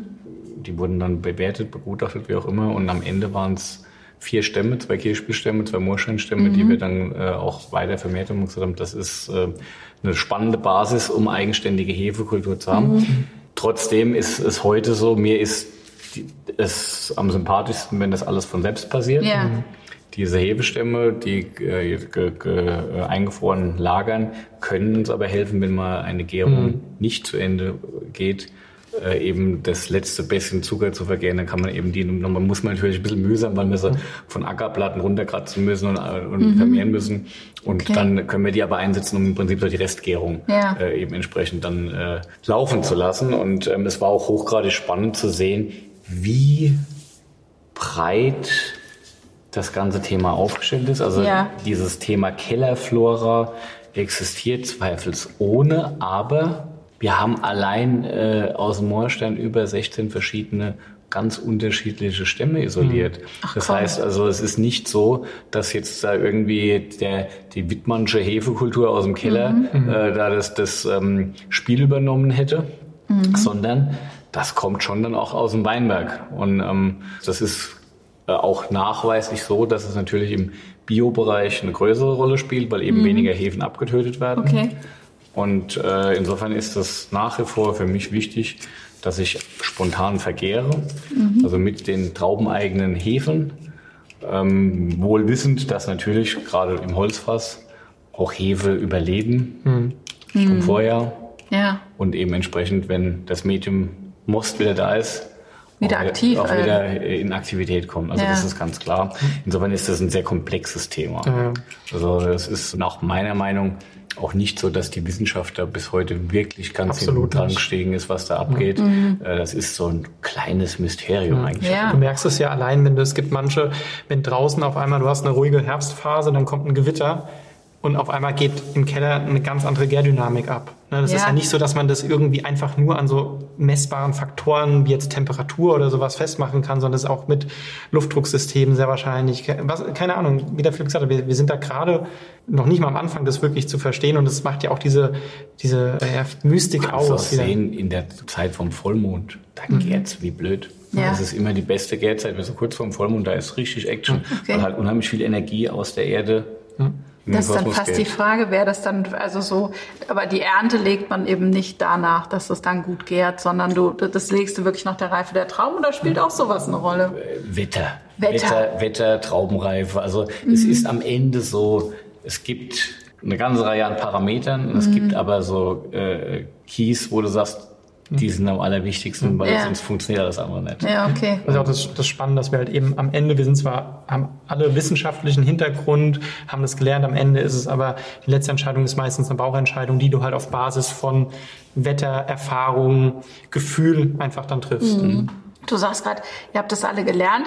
Das stimmt auch, aber du hast erstmal was anderes studiert und mhm. dann ähm, hast du eine Winzerausbildung? Nein, genau, so mal genau. eine Wirtschafterausbildung. Das genau. ist quasi das, was nach der äh, Winzerausbildung käme. Mhm. Die wurde mir quasi anerkannt und mhm. ich habe dann nochmal quasi in eine Ausbildung draufgesetzt, wobei die nicht alle umfassend ist und auch ja. es, es, es hat einfach mal das Bild so ein bisschen komplettiert. Aber dem. irgendwie warst du dann doch so eine Art Quereinsteiger, ne? So ein bisschen.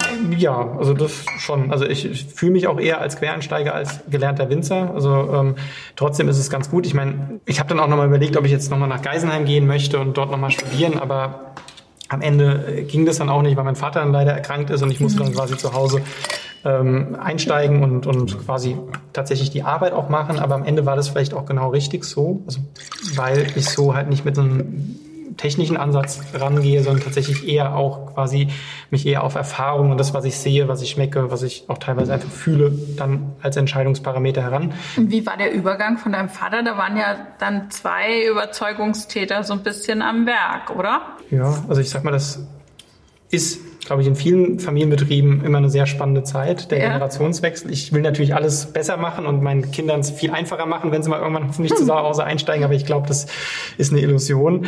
Bei uns muss man vielleicht auch sagen, es war eine gewisse Sondersituation, dadurch, dass mein Vater erkrankt ist mhm. und dann auch für drei Jahre, äh, für, für ein Jahr nicht zu Hause war ähm, und quasi mir gar nicht helfen konnten, war, war das vielleicht auch für mich ein sehr Konntest du doch reinspringen. intensives Jahr. Ich musste reinspringen, mhm. ähm, hatte quasi nur Telefonsupport von meinem Vater und von meiner Schwester. Ähm, und dann hat sich mein Vater glücklicherweise wieder erholt, hat dann noch drei Jahre mit mir zusammengearbeitet im Keller. Aber ich glaube, so dieses Jahr war halt, wo auf, weil wir, das war auch noch das Jahr 2013. Ja, das war nicht das einfachste Jahr. Mhm. Und das heißt, auf einmal stehst du im Keller und musst Entscheidungen treffen und dann ging halt einfach viel über Gefühl, über was sehe ich, was, was, was habe ich so das Gefühl, bestimmt Sachen anders entschieden, mhm. als mein Vater es gemacht hätte.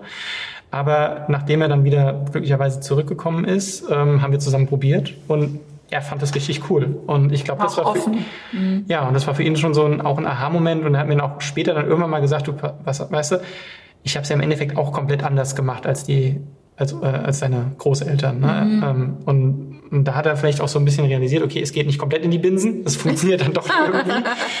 Und ja. aber auch so, glaube ich, dieser Punkt war wichtig, auch zu realisieren, dass vielleicht um uns rum die Welt sich verändert hat. Mhm. Und das heißt, auch wir uns verändern müssen.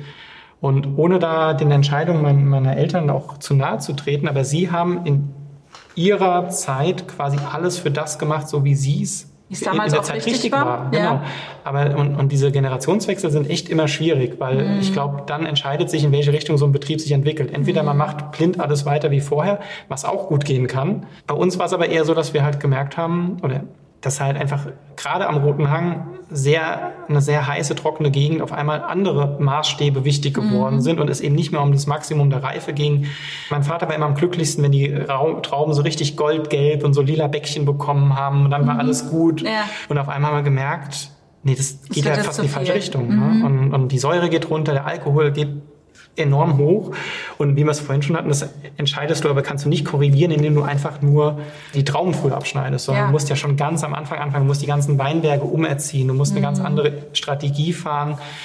Und für dieses Gefühl für diesen, für diesen, für dieses Umdenken war dieses Jahr, dass ich da alleine quasi verbracht habe, glaube ich, echt wichtig gewesen. Ja.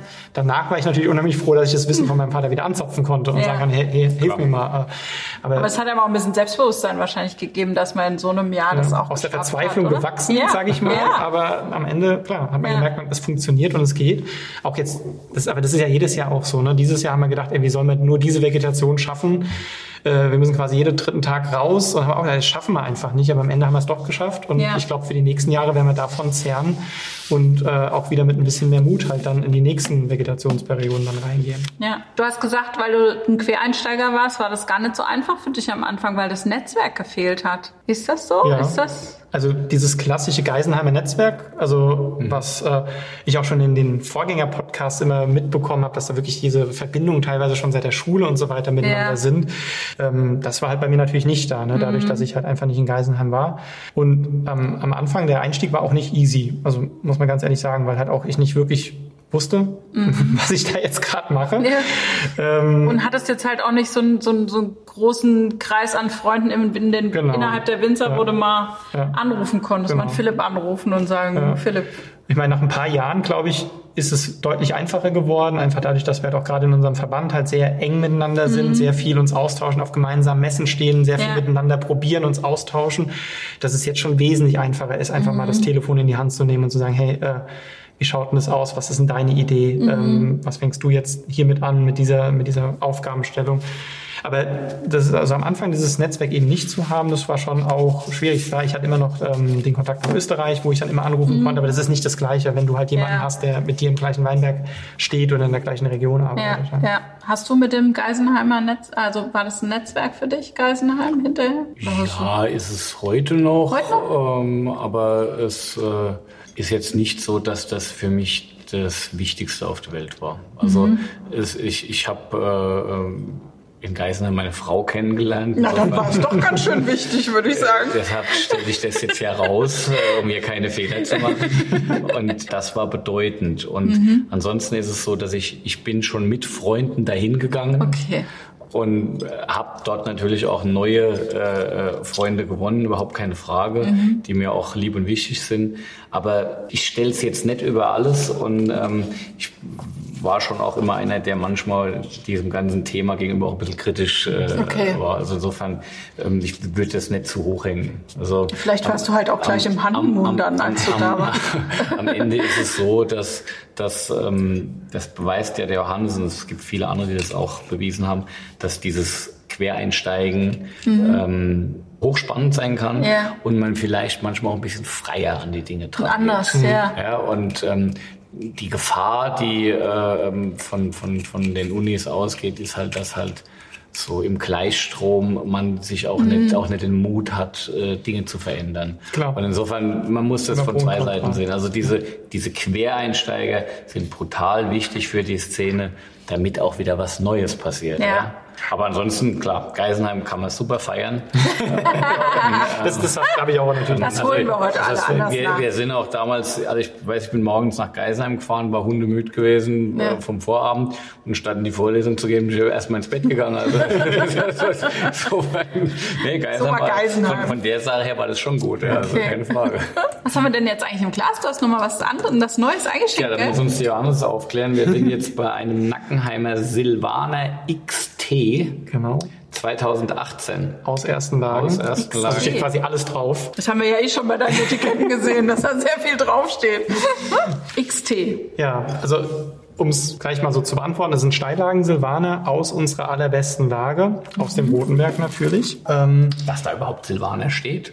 Ja, genau das war nämlich die Geschichte, weil ähm, wir haben den seit 30 Jahren dort stehen gehabt, wunderbare alte Stöcke, der aber wirklich jetzt für mein Gefühl dort nicht wirklich beheimatet war. Es mhm. war immer so sehr breit, opulent, mhm. gelb, fruchtig und irgendwie nicht so wirklich, was ich darunter verstehe. Mhm.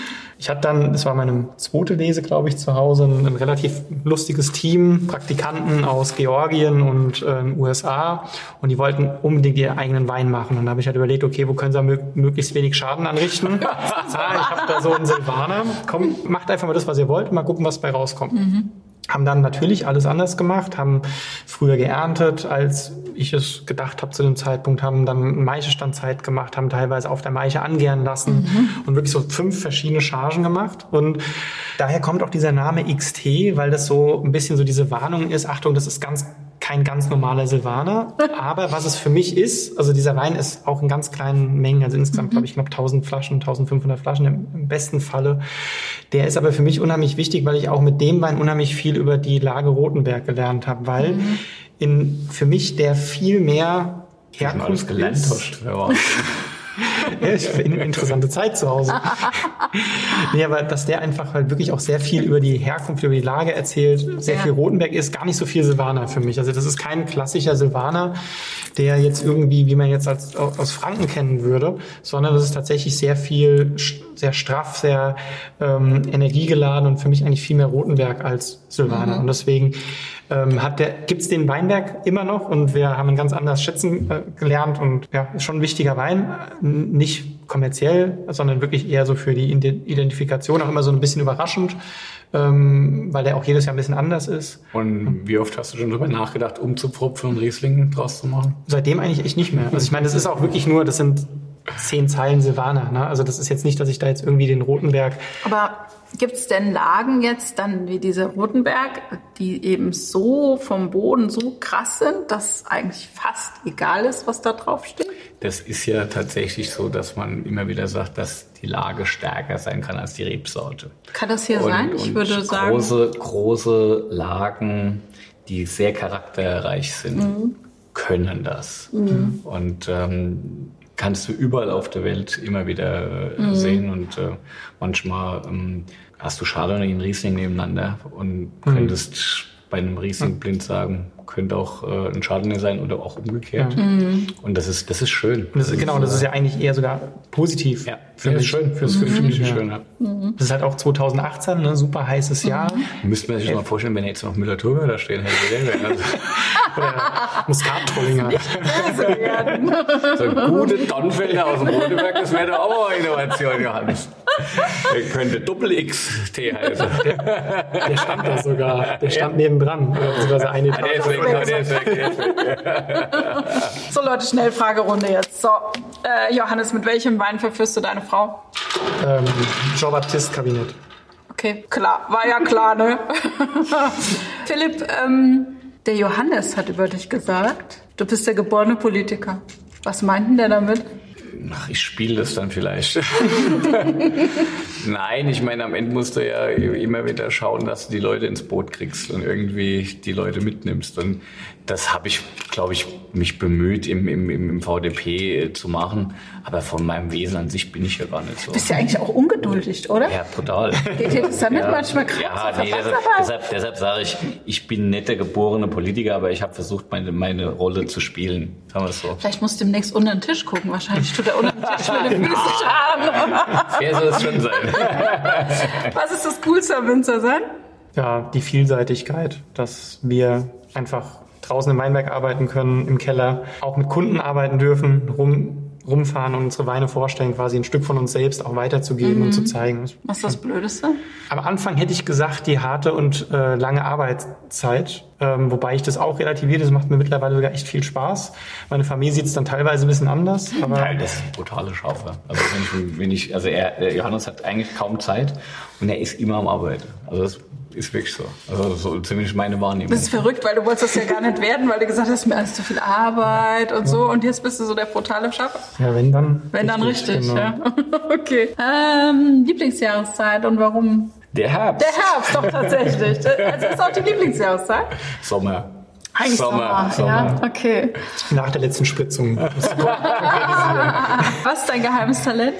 Ja, vielleicht einfach nicht den Humor zu verlieren. Einfach, ja. auch wenn es halt anstrengend ist und äh, draußen irgendwie knallt, dann halt trotzdem irgendwie, zwar mal kurz, ich bin immer mal wieder missmutig, das passiert auch, aber dann immer wieder sagen, okay, komm auf, weiter geht's. So ein bisschen Missmut ist auch manchmal in Ordnung. Gibt es einen Wein, der dich geprägt hat? Also es ist eine Reihe von Weinen gewesen. Ja. Und das waren eben äh, diese Erstlinge, die als äh, erste Gewächse, große Gewächse, äh, damals Ende der 90er Jahre entstanden sind, mhm. von Betrieben wie Rebholz, wie mhm. Breuer, wie Köhler-Ruprecht, wie Heimann Löwenstein, das hat mich damals in, in, meinem, in meinem Weindenken sehr stark geprägt. Echt geprägt, ja. ja.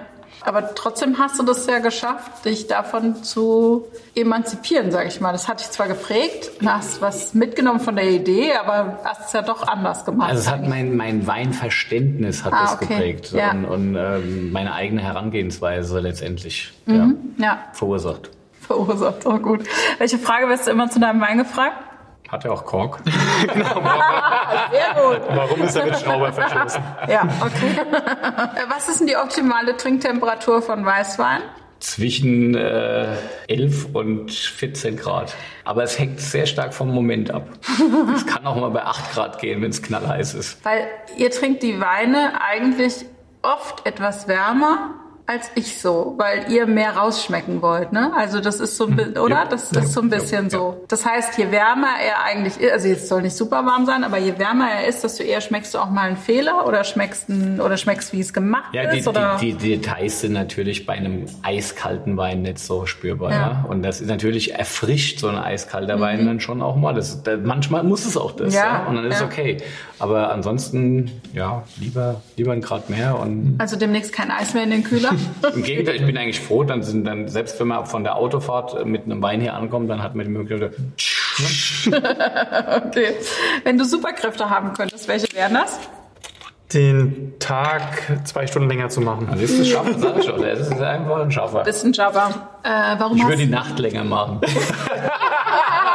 Also der Jochen, der neulich zur Aufzeichnung da war, der würde die Nacht auch länger machen, glaube ich. Das wäre auch gut bei ihm. Warum hast du den Johannes eingeladen? Weil er so spannend äh, und hintergrundintensiv ist. Du hast es ja im Gespräch gemerkt, da ist unheimlich, steckt unheimlich viel drin. Er ist ja eigentlich ein ruhiger. Also ja. er, er verrät das ja gar nicht im ersten Moment. Ja. Und ähm, es gibt, aber hat er unheimlich viel zu erzählen. Ja, ruhige, ruhige, tiefe Wasser oder wie sagt man mhm. das immer? Das kriege ich jetzt nicht zusammen, aber ja, genau, ja. So ähnlich. Ja, so ähnlich, genau. Was sind die drei Sachen, ohne die ein Winzer nicht sein kann? Seine Weinberge. Mhm. Seine Familie, glaube ich, ganz, ganz wichtig, weil das äh, geht einfach nur, wenn die Familie auch das mit supportet. Und hin und wieder mal eine gute Flasche Wein. Was sind mal so drei Menschen, tot oder lebendig, mit denen ihr gerne mal essen gehen würdet? Fang du an. ich würde unheimlich gerne mit Karl Lagerfeld mal äh, einen trinken gehen. Ach, das wäre auch echt. Ich glaube, das wäre sehr spannend und interessant. Ja. Ich würde viel lernen. Mit, mit Coupette, oder heißt es ja. Choupette? Coupette. genau. Muss ich jetzt drei nennen? Mhm, vielleicht finden wir drei zusammen. ich, ne, ich sag mal, ich sag mal was Schräges. Ja? Dieter Hallervorden. Geil, das ist auch, auch geil. Auch den finde ich cool. Den fand ja. ich als Bub schon klasse und ich finde den heute noch gut. müssten wir mal, müssten wir mal anfragen. Vielleicht klappt das ja. Also Lagerfeld wird schwierig, aber Dieter Hallervorden. Mhm. Und noch einen dritten?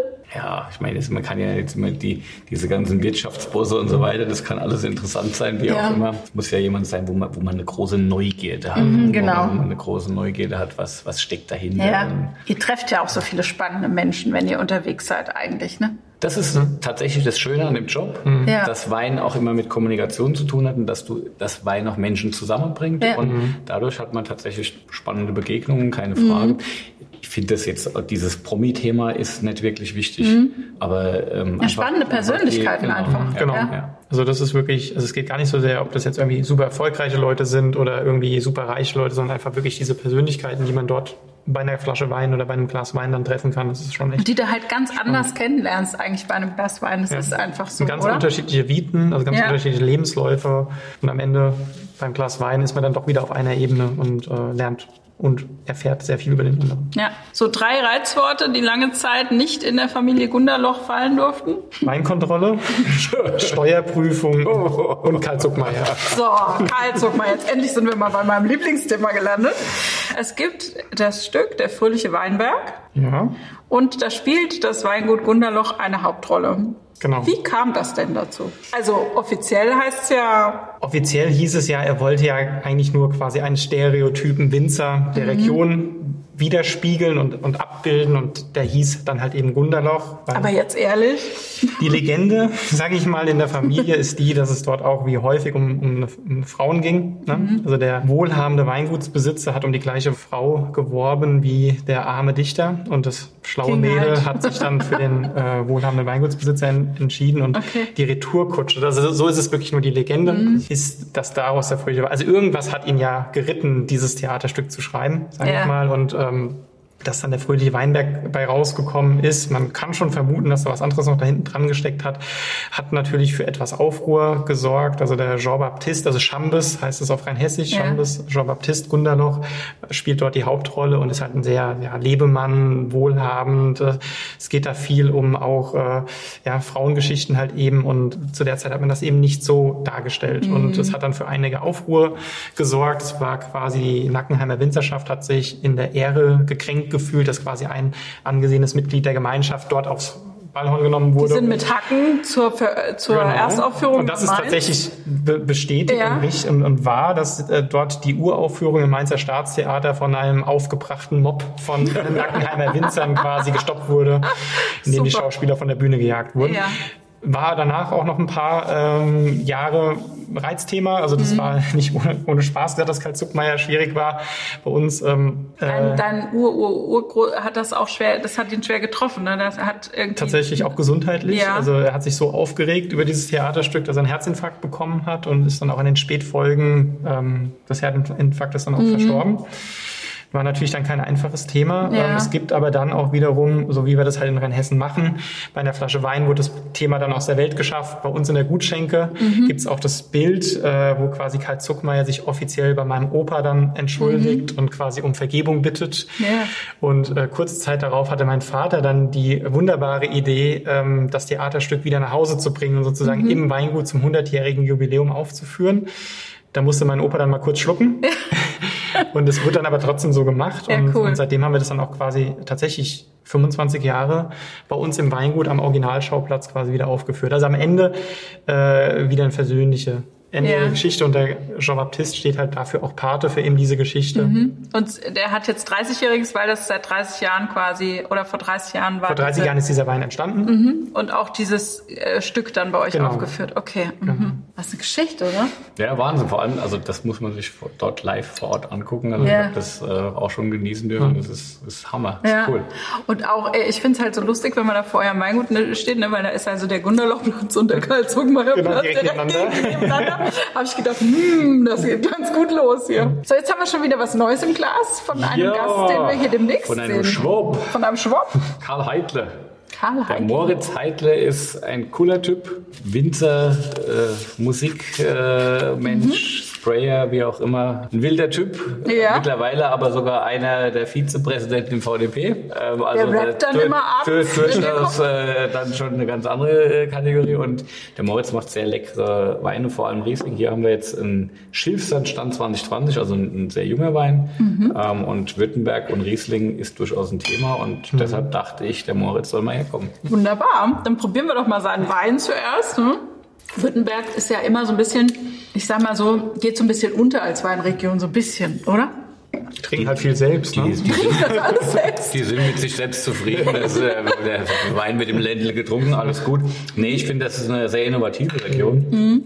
die natürlich viel ausprobiert hat in den letzten mhm. Jahren und so ein bisschen ähm, Profilsuche dadurch halt äh, auch, auch da ist. Aber da gibt's sowohl großartige Rotweine, großartige mhm. neue Dinge wie Sauvignon Blancs und so, ja. aber auch ja, der Riesling. Und, und, wenn man mal, du brauchst eigentlich nur die A6 mal runterfahren und mal so, so links und rechts gucken, was da für tolle Weinberge sind. Mhm. Ja? Oder wenn du, wenn du mit, mit, mit dem Zug äh, Richtung München fährst, dann fährt man ja auch ja. Äh, an, an Steillagen vorbei und man sagt, boah, mhm. das ist ja, das, das, das sieht gigantisch aus. Und ich glaube, dass man äh, sich äh, diese Region näher anschauen muss, mhm. weil es äh, großartige Weinberge sind, weil es eigenständig ist. Und ich meine, ich habe ja ein bisschen schwäbisches Blut. Mein Großvater kommt aus dem Schwabenland. Bist so. du auch sparsam dann? Ah, unbedingt.